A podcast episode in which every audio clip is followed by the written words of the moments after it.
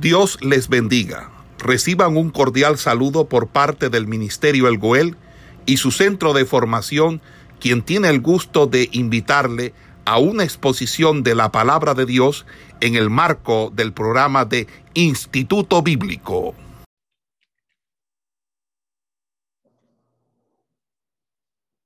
Las reglas de iglesia. Ok. ¿Cuáles son las reglas de iglesia? Son siete reglas. ¿A qué reglas eh, se refiere? Hay una que se llama de mayor a menor peso. Esa es la primera regla. De mayor a menor peso. ¿En qué consiste esa regla? Esa regla consiste que cuando existe una situación en la cual existen dos opciones o posibilidades, será la que tiene mayor peso o prioridad la que será tomada como correcta. ¿Ok? Significa que lo que pese más es lo correcto. ¿Cómo sé yo que algo pesa más que otra cosa? En el sentido de la interpretación que aquí se establece, que la interpretación bíblica. Bueno, sencillamente porque yo debo tener en cuenta el contexto. El contexto es lo que me va a decir a mí si algo es más importante.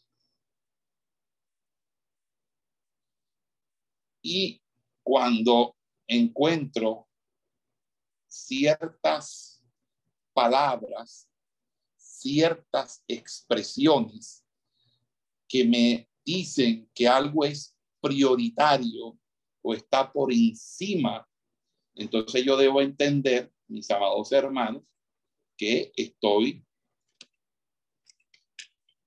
frente a algo que es, pesa más que lo otro. Como cuando yo, cuando uno, cuando uno escucha la expresión cuanto más. Ahí hay unas opciones o posibilidades.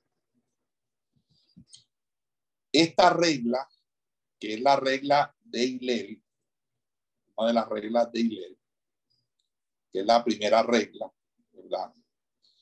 Es la llamada Cal de Homer. Cal de Homer. Y es una regla donde se dice que lo que es verdad de algo acerca eh, entonces debe ser más verdad acerca de lo que le continúa. Entonces, si X es verdad acerca de Y, entonces cuanto más debe ser X acerca de Z. Entonces, es un argumento donde allí los escritores rabínicos proponen una relación causal. Dice, que si algo está o deriva de otra cuestión, eh, eso lo hace no solamente eh, eh, real, sino que también lo hace dependiente. Entonces, cuando está el Val de Homer, Val de Homer dice, por ejemplo, en el versículo, ciertamente el justo será recompensado en la tierra, cuanto más el impío y el pecador. O sea, dice, si el justo será recompensado en la tierra, pues el, impío tiene que también recibir algo, que obviamente no puede ser una recompensa, sería algo realmente eh, contrario, debe ser más bien, va a, va es a recibir una retribución de todo su pecado. Y en ese orden de ideas, eh, lo que uno encuentra es la relación eh, y esa relación es cuando existe una situación eh,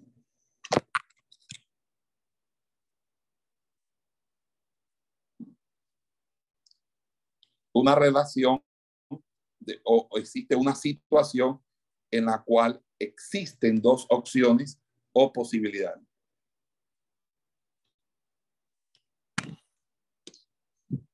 Entonces, las dos opciones o posibilidades, uno entiende que la que tiene mayor peso o prioridad es la que debe ser tomada como correcta.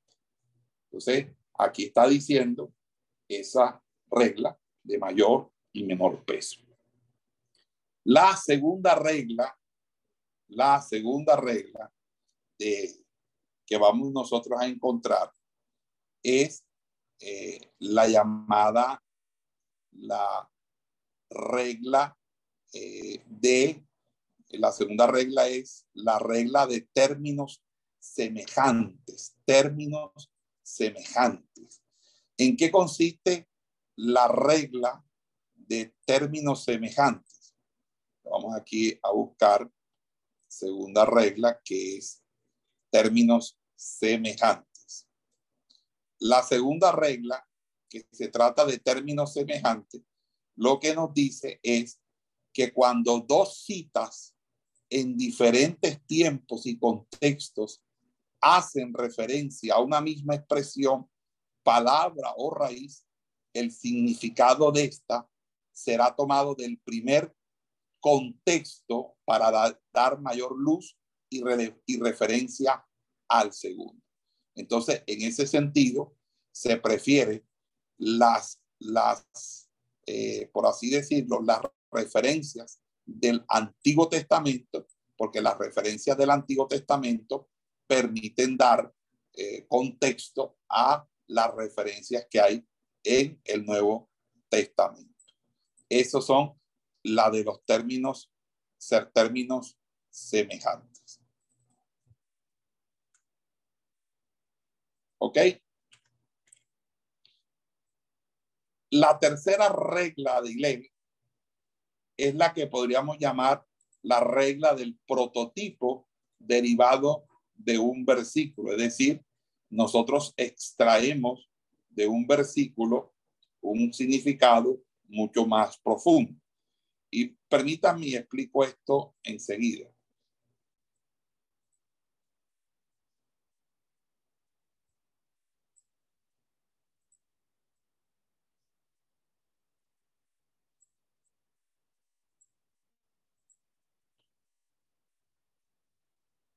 Significa que los simbolismos son parte de un significado más profundo.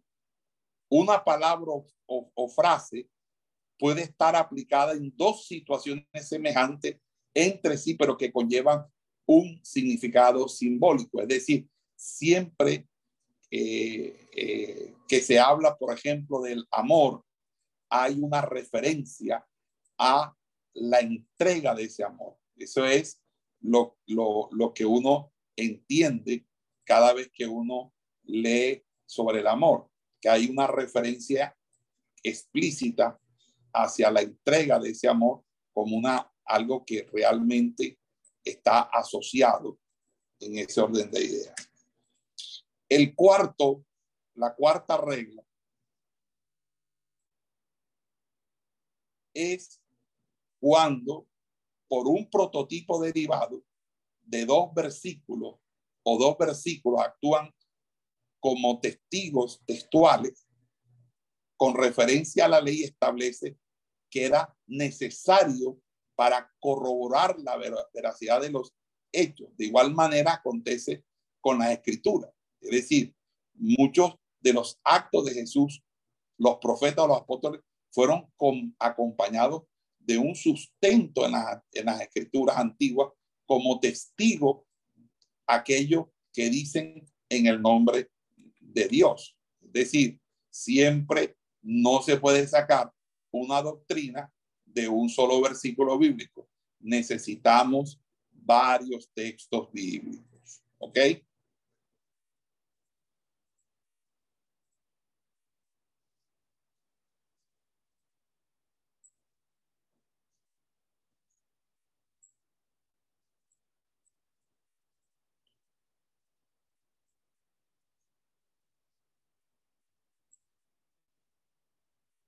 Aquí está.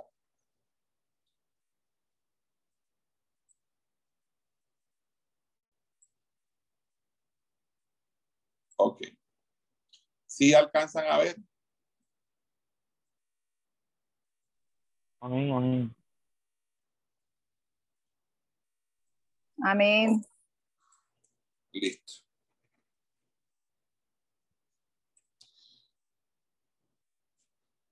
Hasta ahí eh, las reglas cuarta y quinta, ¿cierto? La regla, perdón, eh, tercera o, o la regla cuarta, perdón, tercera y cuarta. La regla quinta habla de que primero es hecha una declaración seguida de otra sencilla para destacar, lo cual particulariza, el principio general. Esa es la regla de lo general y lo particular. Y también existe la regla sexta, que es la regla de la analogía hecha de otro pasaje. O dos pasajes pueden ser vistos como en conflicto hasta que un tercero resuelve el conflicto entre el uno y el otro. Es decir, esa es la sexta regla. Y por último, está la regla del contexto, que es el contexto total y que no es el pasaje específico, sino debe ser considerado como el contexto que va más allá del pasaje o el versículo bíblico que sirve para una adecuada exégesis. En pocas palabras, la, eh, eh, aquí tenemos las siete reglas. La regla calve, homer, liviano y pesado. La regla Gesehak, Shebach, equivalencia de expresiones. La regla Vinyan, Atmi, Katut, Hedhat, Vinyat, Atmi, Shenech, Ketubin, que es la construcción de dos o más textos, que el uferaj, lo general y lo particular, y Kayosek, go, mimeko, ajá, que es analogía hecha de otro pasaje. Dabar kilmak me animó, que es la explicación obtenida del contexto. Estas reglas que ustedes ven aquí son reglas que aplicaron los rabinos Hilel, Shammai, Gamaliel, Akiva, y que fueron eh, de, y que fueron las contribuciones o fueron el resultado de largas discusiones, de largos debates eh, que conllevaron al desarrollo del Talmud. Recuerden que el Talmud no es más que el desarrollo de toda la tradición oral que dejó de ser oral cuando empezó a ser escrita y se escribe eh, y se deja consignada en la llamada Mishnah. Entonces, eh, la Mishnah es la base del Talmud y, del, y, del, y de la Mishnah y de estas reglas se empezaron a establecer los criterios de la exégesis bíblica en, en los judíos, en los judíos. Ahora, si eso está bien o eso está mal, pues lo vamos a ver ahora que veamos las reglas de hermenéutica que nosotros vamos a enseñar. No sé si podemos borrar y coloco las otras tres reglas, que no me cabe, o podemos seguir adelante. Y yo les envío entonces el, el les envío el, el, el, ¿cómo se llama? Le envío la diapositiva.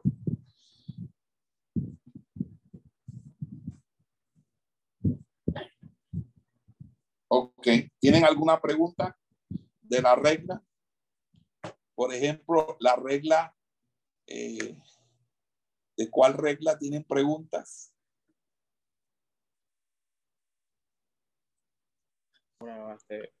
Eh, Pacto, eh, respecto de la regla número 6. Sí, eh, cayó y do- donde dice que se pueden ver dos pasajes vistos como en conflicto. Eh, eh, y tiene que haber un tercero para que eh, pues ya eh, regule, regule las cosas. Entonces, como un ejemplo, un ejemplo ahí, en ese caso, porque vemos el ejemplo, Ejemplo, un está ahí, ejemplo. Sí, como respecto, por ejemplo, eh, dos pasajes, por ejemplo, Levítico 1.1 y, y Éxodo 25.22. El Levítico eh, 1.1, donde dice de que, ahí dice que Jehová habló a Moisés y acá en Éxodo 25.22 dice que hablaré a Moisés, o sea, es como si todavía no lo hubiese hablado. Entonces, la situación ahí, ¿cuál sería ese tercer texto que pueda aterrizar entonces la idea? Bueno, busque ese número, capítulo 7, verso 8. Sí. Cuando aprende, ahí entendemos que Moisés entró en el tabernáculo de reunión para escuchar a Jehová Dios, que le número siete. hablaba entre los querubines. Número 78.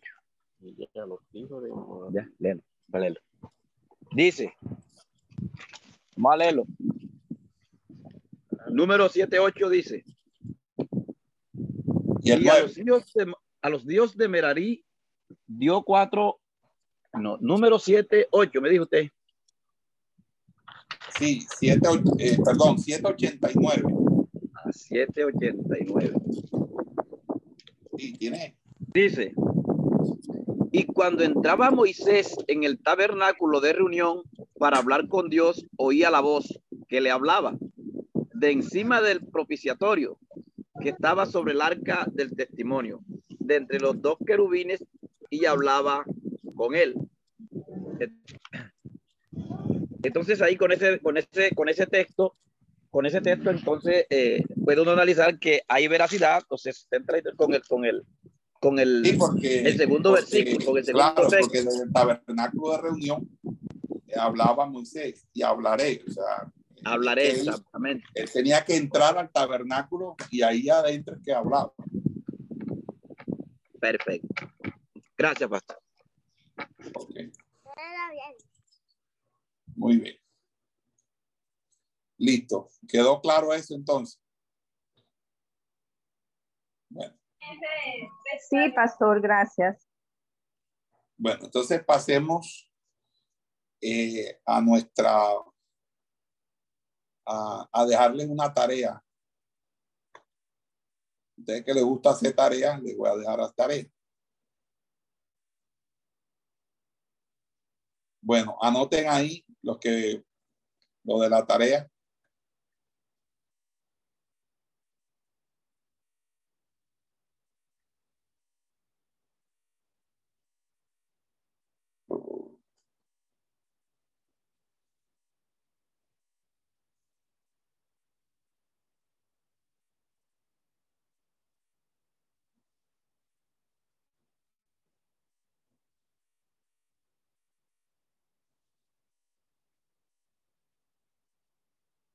Ya está.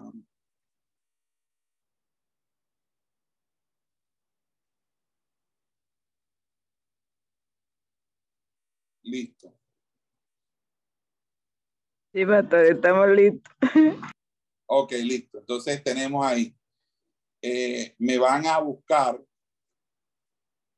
eh, los principios hermenéuticos de la escuela de Alejandría y los principios hermenéuticos de la escuela de Antioquía.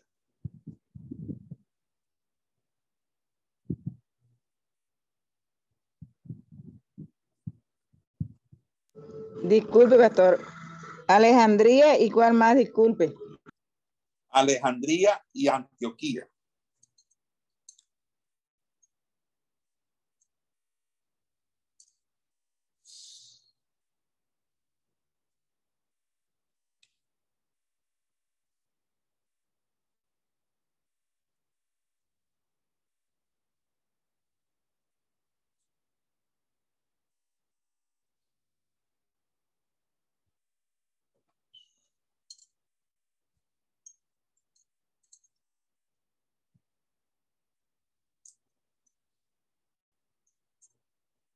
Las reglas de la hermenéutica. Vamos a hablar ahora de las reglas de la hermenéutica o los principios de la hermenéutica. Vamos a, aquí a borrar lo que tenemos en el tablero.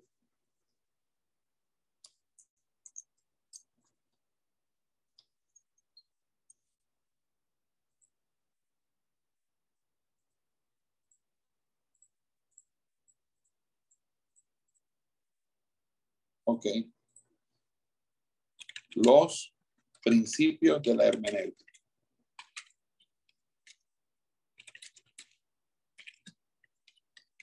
Recuerden que cuando hablamos de principios de la hermenéutica, yo les expliqué a ustedes que estábamos hablando de heurística. La heurística es, son las reglas de la hermenéutica.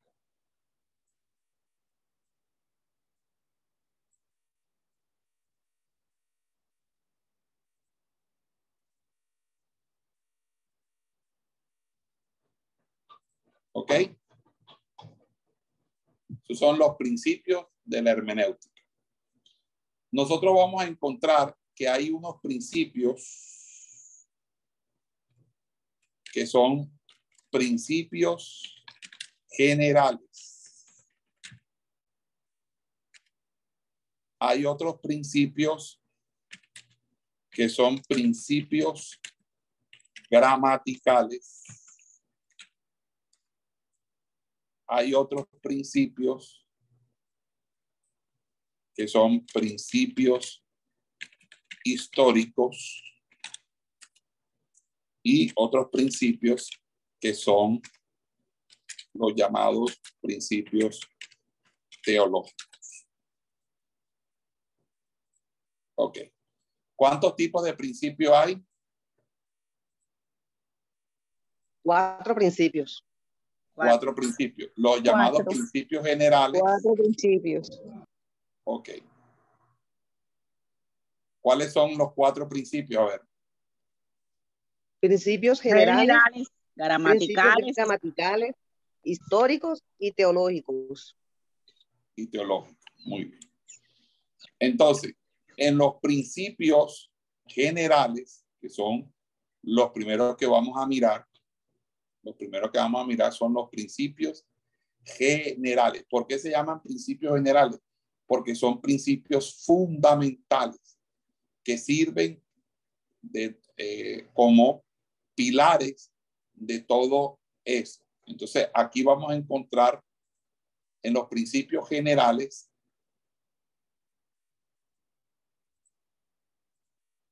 nueve reglas.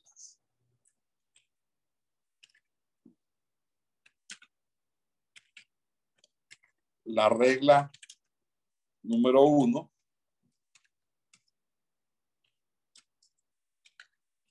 Regla número dos. Regla número tres. Regla número cuatro. Regla número cinco. Regla número 6, regla número 7,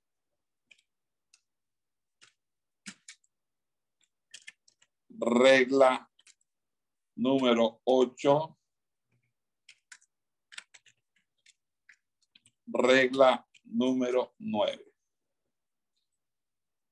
Estas reglas que son o forman parte de los principios que vamos a observar aquí, son reglas que debemos aprendernoslas, porque van a ser fundamentales a la hora de interpretar un texto bíblico.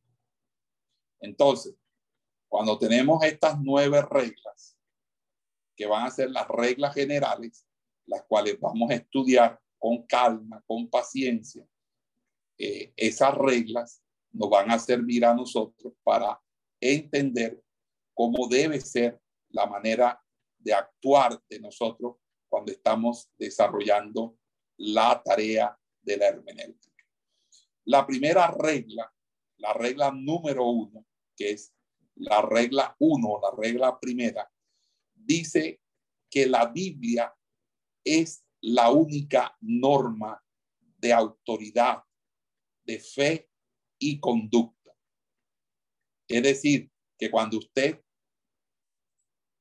habla de la Biblia, nosotros partimos de la Biblia es la única regla de fe y conducta que posee valor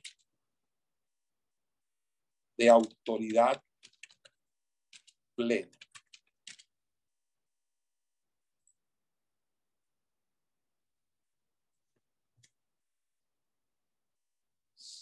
¿Qué significa esto? Significa que cuando eh, nosotros hablamos de la Biblia, básicamente estamos hablando de eh, que la escritura, ¿verdad? Es inspirada. Y ustedes saben qué significa la palabra inspiración. Yo se les expliqué en, en o en propedéutica.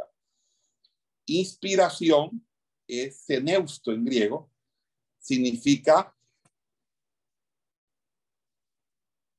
la acción y el efecto por el medio del cual el Espíritu Santo sopló, sopló, ¿ok? Sopló. De tal manera que la palabra fue entregada por inspiración, porque el Espíritu Santo sopló en los hombres de Dios para que ellos la escribieran sin mezcla de error. Por lo tanto, la escritura es inspirada. La escritura es inspirada. Entonces voy a decir aquí, la escritura es inspirada por el Espíritu Santo. ¿Cuántos lo creen? Amén. Amén. Amén. Amén. Segundo, que la es infalible. Tercero, es inerrable. Infalible dice que no falla inerrable es que no tiene errores. Por lo tanto, es la palabra de Dios, tiene suprema autoridad. Aquí no vale la profecía más que la Biblia. Aquí no vale el hombre que haga milagros y diga cosas que no están en la Biblia. Aquí es lo que diga la Biblia. La Biblia está por encima de cualquier profeta o apóstol de estos tiempos o de cualquier milagroso o milagrero, la Biblia es la autoridad suprema. No existe autoridad humana que sea más grande, ninguna regla humana que pueda sustituir esta regla y ninguna enseñanza humana puede contradecir lo que ella enseña, porque es inspirada por el Espíritu Santo, es infalible, es inerrable ella tiene autoridad en todo tipo de enseñanza. Por eso, en segunda de Timoteo, capítulo 3, verso 16, que leemos. Vamos a leer segunda de Timoteo 3, 16.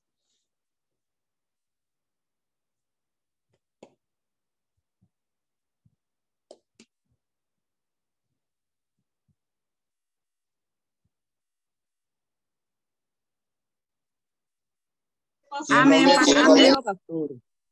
Amén.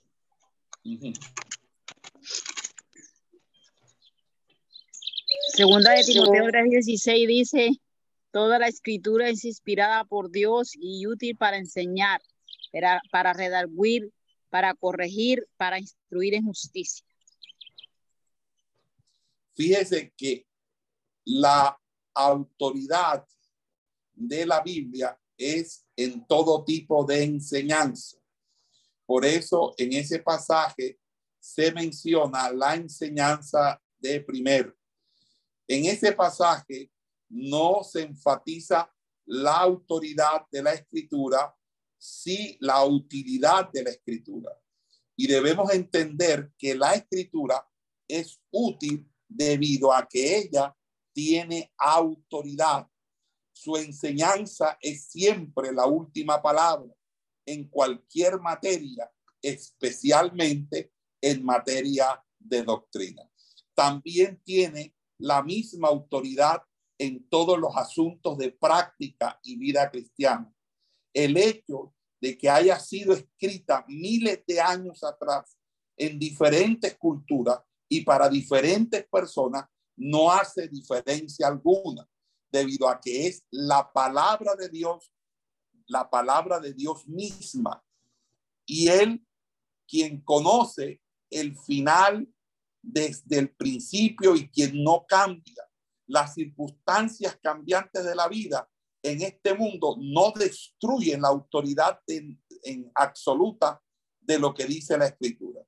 Por eso el hecho de que Pablo haya escrito sobre, eh, eh, sobre los temas y esos, sobre todos los temas o, cualquier tema, no significa que porque lo escribió hace dos mil años, eso ahora no sirva, o porque lo dijo el Antiguo Testamento hace cuatro mil años, eso no sirva. La Biblia es la norma de norma. Es por esa razón es que que enseña segunda de Pedro 3 del 1 al 7.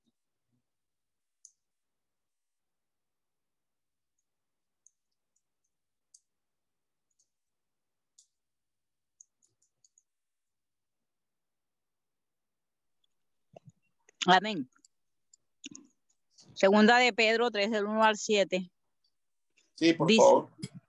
Amados, esta es la segunda carta que os escribo, y en ambas despierto con exhortación vuestro limpio entendimiento, para que tengáis memoria de las palabras que antes han sido dichas por los santos profetas y del mandamiento del Señor y Salvador dado por vuestros apóstoles.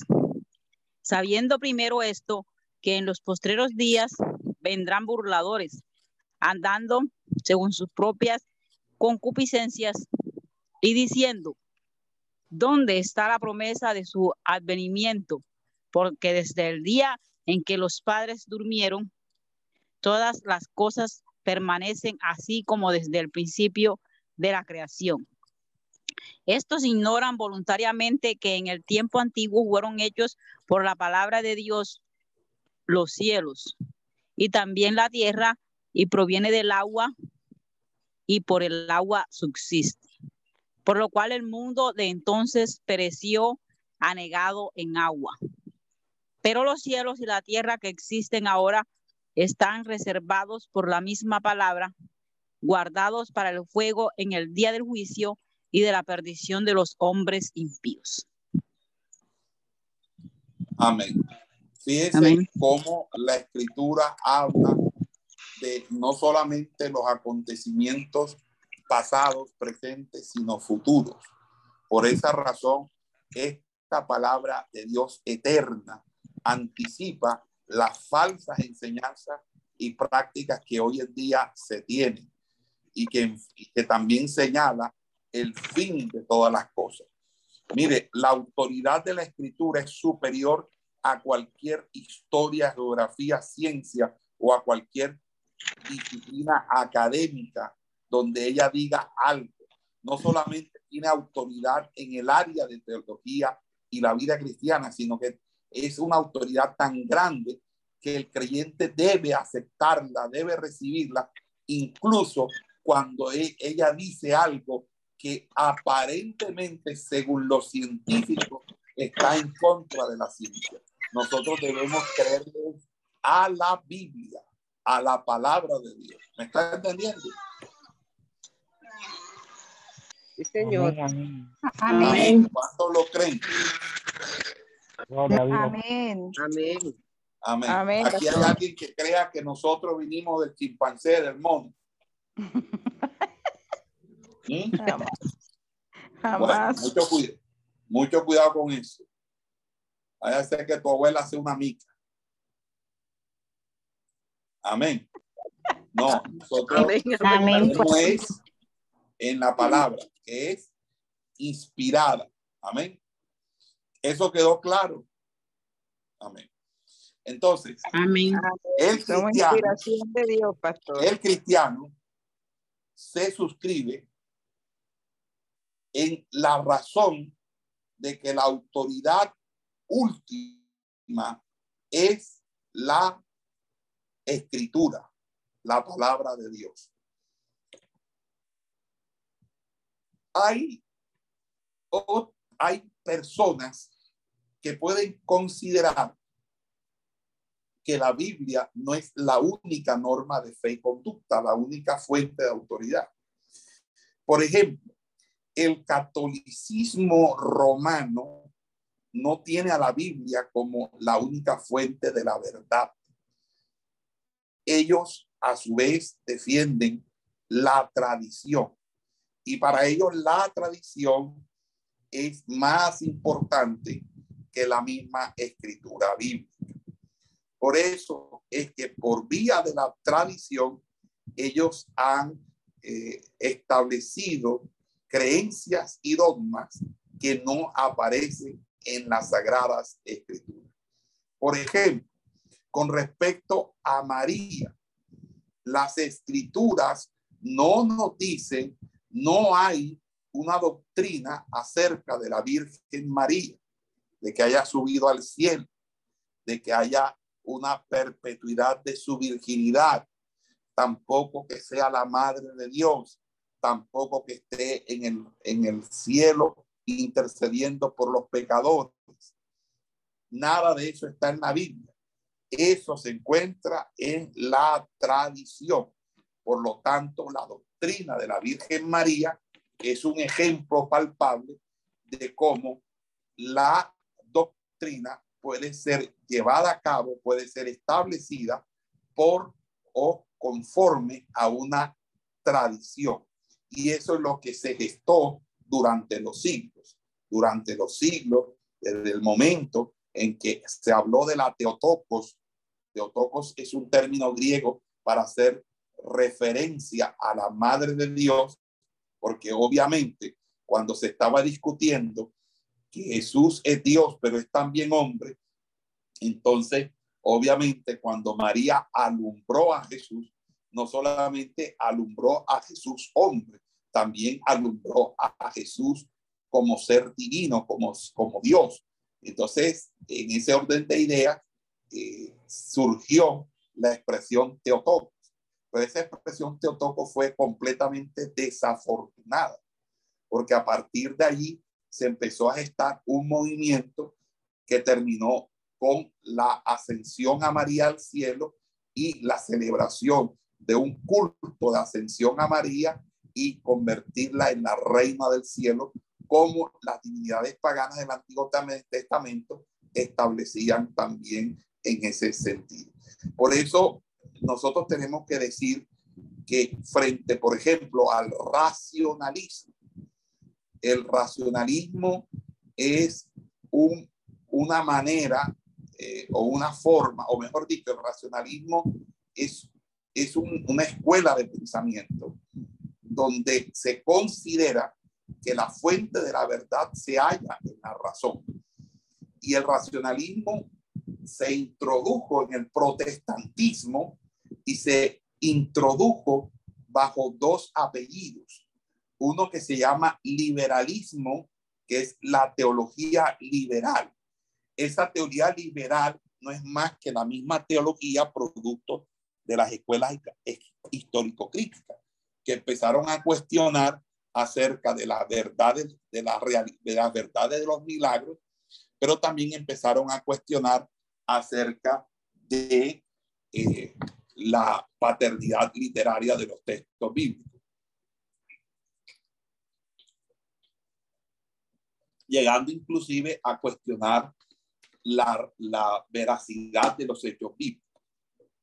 Y el modernismo. Entonces, el liberalismo y el modernismo no son más que formas con que también se disfraza o se, el racionalismo. Por ello, eh, o para ellos, el liberalismo y el modernismo, el tribunal de donde se debe eh, derivar la verdad de los asuntos es la mente humana y a partir de las construcciones lógicas. Entonces allí se rechaza lo que la mente no puede aceptar como razonable. De igual modo, la razón es la que tiene que decidir lo que es o no es fundamental para la fe en Dios. Entonces, una persona que suscribe a ese enfoque puede llegar a la conclusión de que creer en el nacimiento virginal de Cristo no es ni racional ni esencial y descartar en consecuencia la enseñanza bíblica al respecto. Cristo tuvo un nacimiento virginal porque Cristo fue, fue, eh, no fue producto de una relación sexual entre María y José. Cristo fue eh, colocado como cigoto por parte del Espíritu Santo en un proceso llamado encarnación.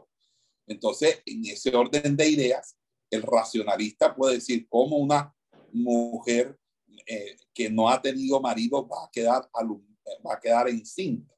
Entonces empieza ese cuestionamiento propio de los que no eh, tienen fe y no abordan esto desde la fe, sino que tienen, ¿verdad? Ese, esa creencia. Ahora, la creencia en el nacimiento virginal de Jesús nos enseña, por lo tanto, que Jesús nació sin pecado.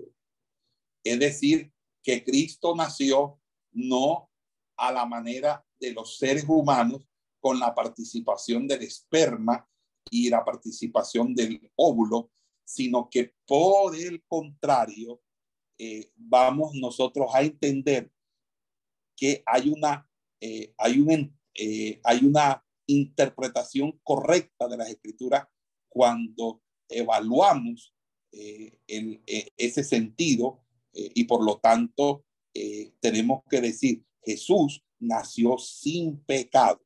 Ahora, cuando la iglesia ha creído en el pasado, la iglesia católica romana, en la Virgen María, esa creencia en la Virgen María debería ser evaluado a la luz de la correcta interpretación de las Sagradas Escrituras.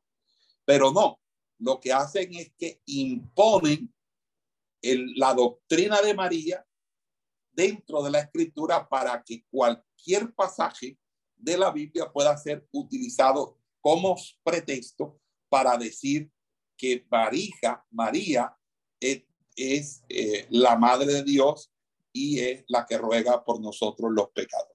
Entonces, fíjese qué sucede con respecto a esto que la primera regla de la hermenéutica es que la Biblia es la autoridad del cristiano. Y el problema de la autoridad de la Biblia se vincula a menudo con el asunto de la inspiración de las escrituras. Uno no puede someterse a la autoridad de la Biblia si esta no es la palabra de Dios inspirada de Dios. Y justamente este punto salió a relucir en cierta ocasión durante el ministerio de Jesucristo sobre la tierra, nos dice eh, el, el Evangelio de Mateo que Jesús cuando enseñaba, enseñaba como quien tiene autoridad. Pero ¿en qué se basaba esa autoridad? Como podemos nosotros eh, eh, consultar, investigar, este, Jesús dijo, el que quiere hacer la voluntad de Dios conocerá si la doctrina es de Dios o si yo hablo por mi propia cuenta. En otras palabras, Jesús les quiso decir que si hacen lo, lo que yo quiero que hagan, entonces sabrán si lo que yo digo es verdad. Entonces, si hacen, sabrán. El hacer viene antes que el saber, porque eso es fe. La fe es que es atreverte a creer sin que se te pruebe absolutamente nada. Vamos a hacer una pequeña pausa.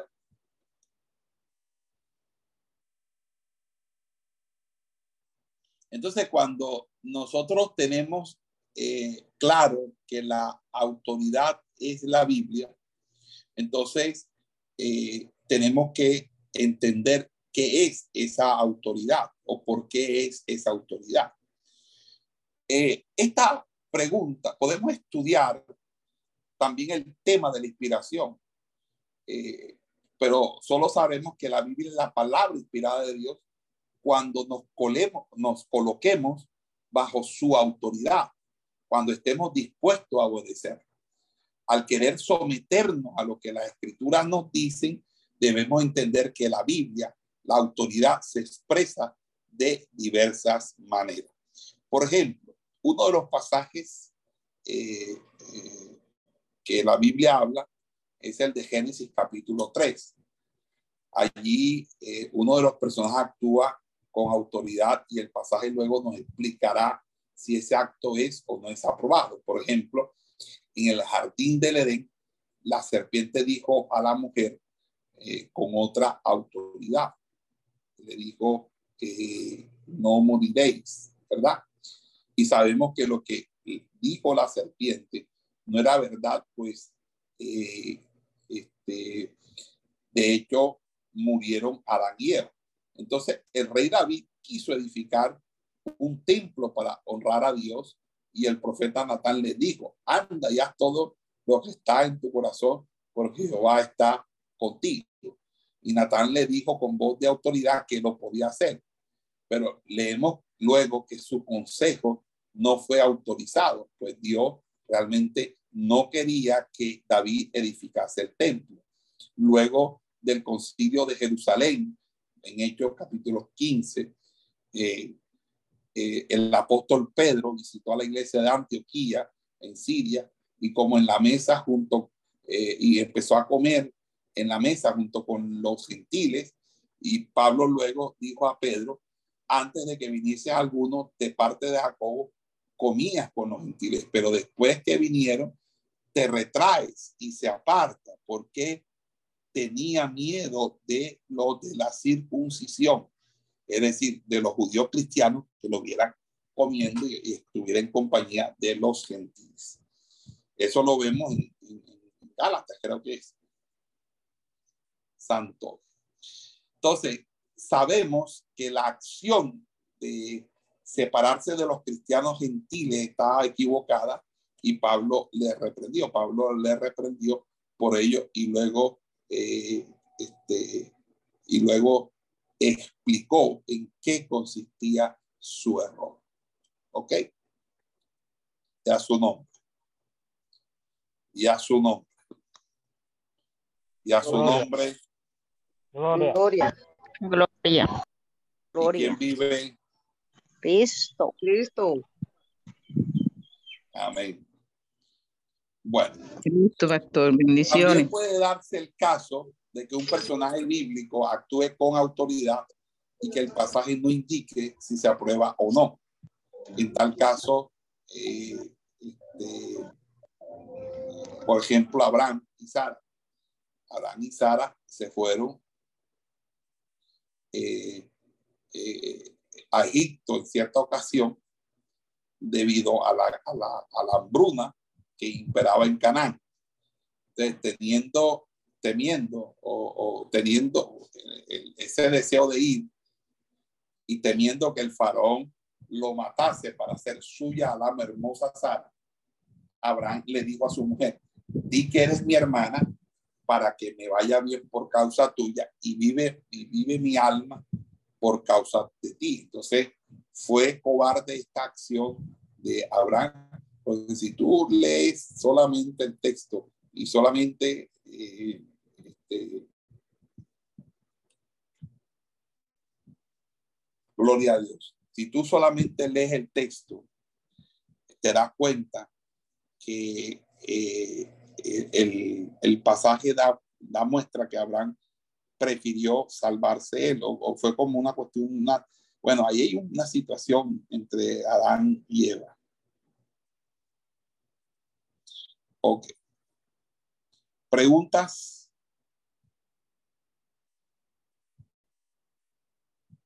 Por ejemplo, de Lot.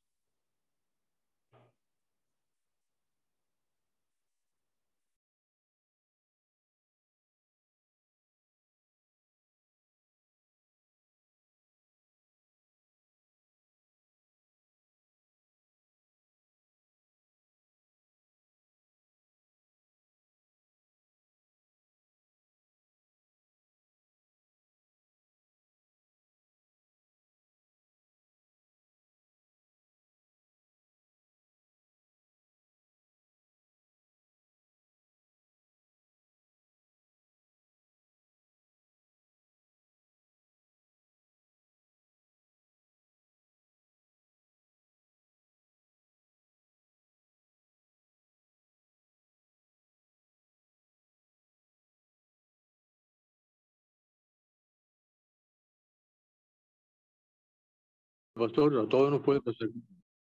O sea, entonces fíjense que, que uno se pregunta, oye, ¿eso qué pasó ahí? Bueno, eso no le resta autoridad a la escritura, aunque la gente eh, vea cosas tremendas. Por ejemplo, lo que pasó con, con, con Lot, con Lot, ¿verdad?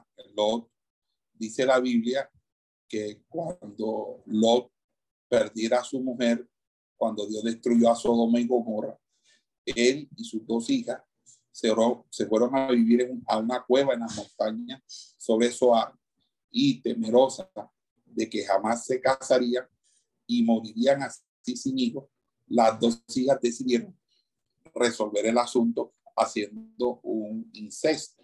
Entonces emborracharon a su padre y provocaron un incesto y de ahí surgió eh, Moab y Benjamín, engendrados por su propio padre. Y, sin embargo, uno dice que, eh, uno encuentra que Pedro dice que Lot era un hombre justo. Y si Dios condenó por destrucción, dice Pedro, a la ciudad de Sodoma y Gomorra, reduciéndola a ceniza y poniéndola de ejemplo a los que habían de vivir impíamente, y libró al justo Lot, abrumado por la nefanda conducta de los malvados. Entonces, eh, uno se pregunta, ay, ¿qué fue lo que pasó en la cueva de Suar? Entonces, el pasaje no lo dice, pero las escrituras sí tienen mucho que decir en otros pasajes respecto al tipo de comportamiento que, se, que sucedió en la cueva. Y podemos decir, basado en esa enseñanza, que Dios no estuvo de acuerdo con eso. Y en ese sentido, pues tenemos que tener claro el tema de la autoridad. Nosotros somos autoridad, ¿ok? Esa es, eh, la Biblia es autoridad, ¿ok?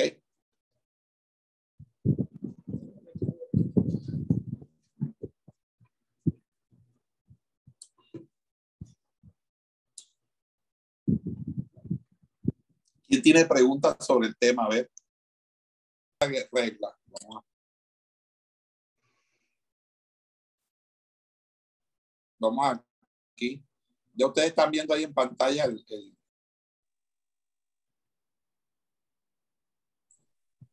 Amén, la regla número dos. La regla número dos nos va a decir que la Biblia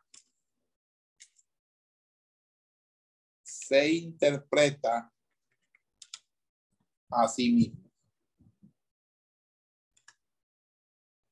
O sea, no hay algo que mejor interprete la Biblia que la misma Biblia.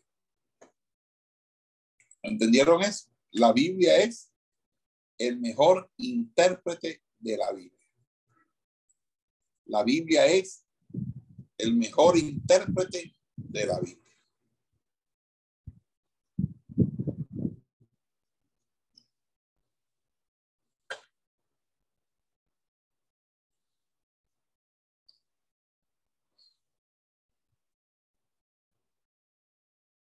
¿Ok?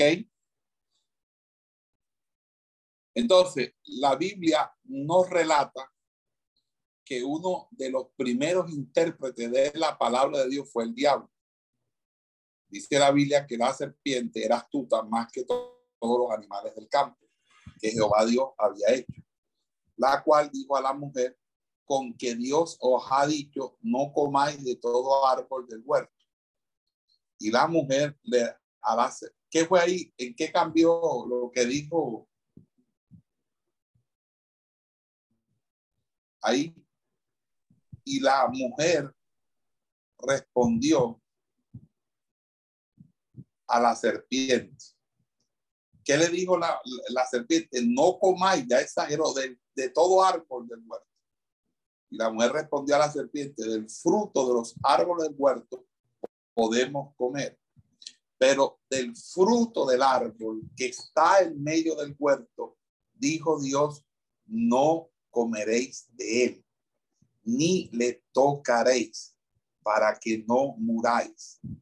Entonces la serpiente dijo a la mujer, no moriréis, sino que sabe Dios que el día que comáis de él serán abiertos vuestros ojos y seréis como Dios, sabiendo el bien y el mal.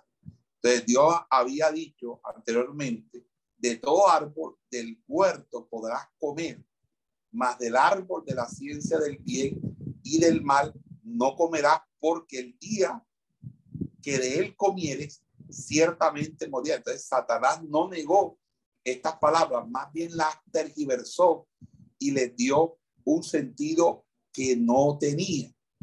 Y esta clase de error se produce por omisión o por adición. ¿Cuándo es omisión? Cuando uno cita solo aquella parte del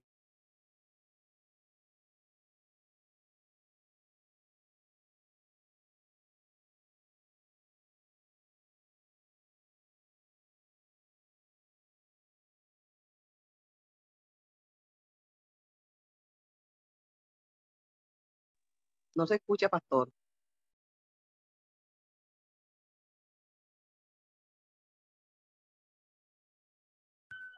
Nuevamente se cayó la transmisión.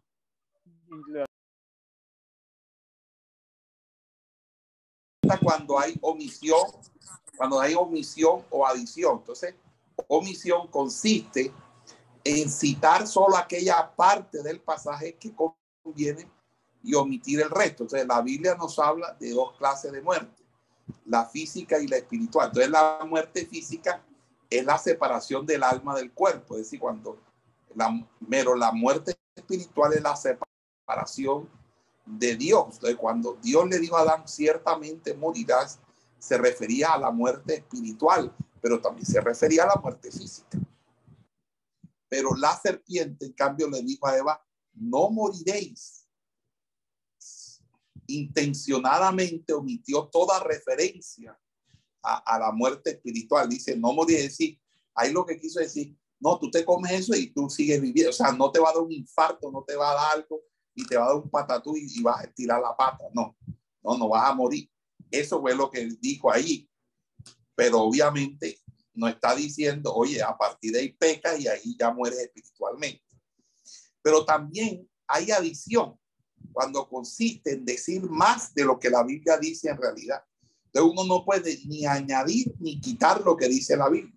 Entonces, en su conversación con Satanás, Eva cita lo que Dios le había dicho a su marido, pero de pronto agregó una frase que no se la dijo a Adán, que fue, este, eh, que fue, ni le tocaréis, Ni le tocaréis. O sea que imagínense, uno puede tergiversar las escrituras para hacer que diga más de lo que la realidad dice. Y muchas veces uno agrega eso con el deseo de hacer que el mandato de Dios parezca irrazonable y por tanto indigno de ser recibido o simplemente lo hacemos porque nos interesa, ¿verdad? Nos interesa tergiversar las cosas de Dios. Aquí no hay ni quitar ni añadir, que la Biblia sea su propio comentario. Entonces, por ejemplo, vamos a leer el libro del profeta Isaías.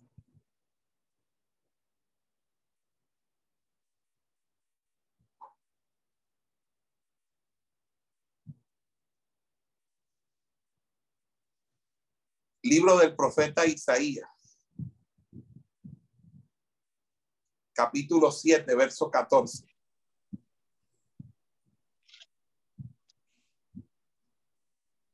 Amén, pastor.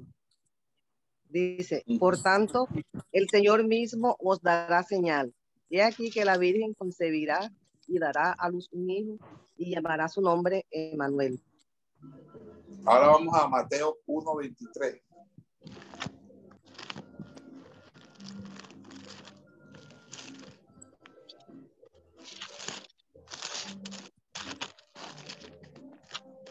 Dice, he aquí una virgen concebirá y dará a luz un hijo y llamará su nombre Emanuel, que traducido es Dios con nosotros.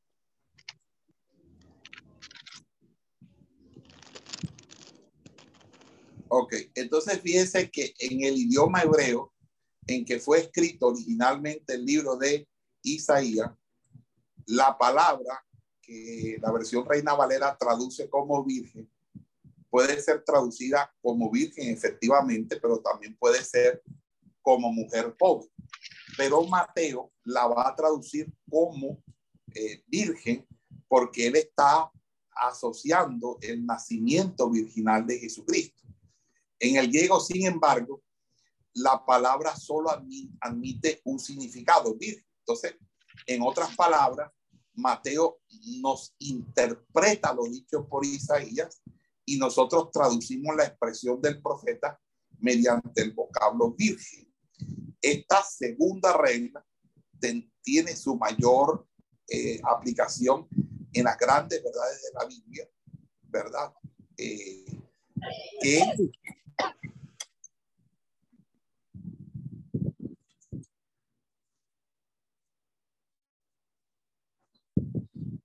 que más bien en versículos específicos.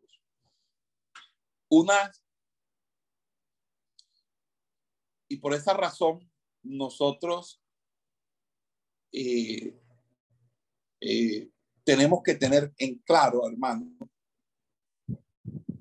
que para uno interpretar la Biblia lo tiene que hacer con la Biblia hermano. Amén. ¿Cómo usted interpreta la Biblia? Con la misma Biblia, con la palabra del Señor. Amén. Gloria sea al Señor. Amén. Vamos a. Dígame, hermano, ¿qué me iba a decir? Para la próxima clase me van a traer eh, los, los, la, en qué consistía la hermenéutica de la Escuela de Alejandría y la Escuela de Antioquía. Y eh, también me van a explicar un texto bíblico, anoten ahí, explicar un texto bíblico por medio o a través de otros textos bíblicos.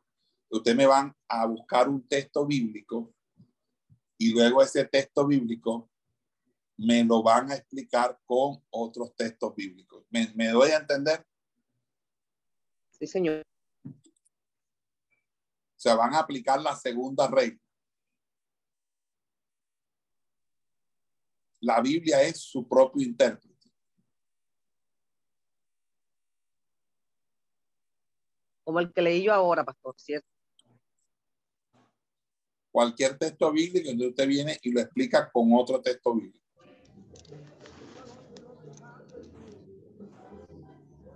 Bueno, pastor. Bueno, listo. Vamos a dejar hasta ahí y dejar.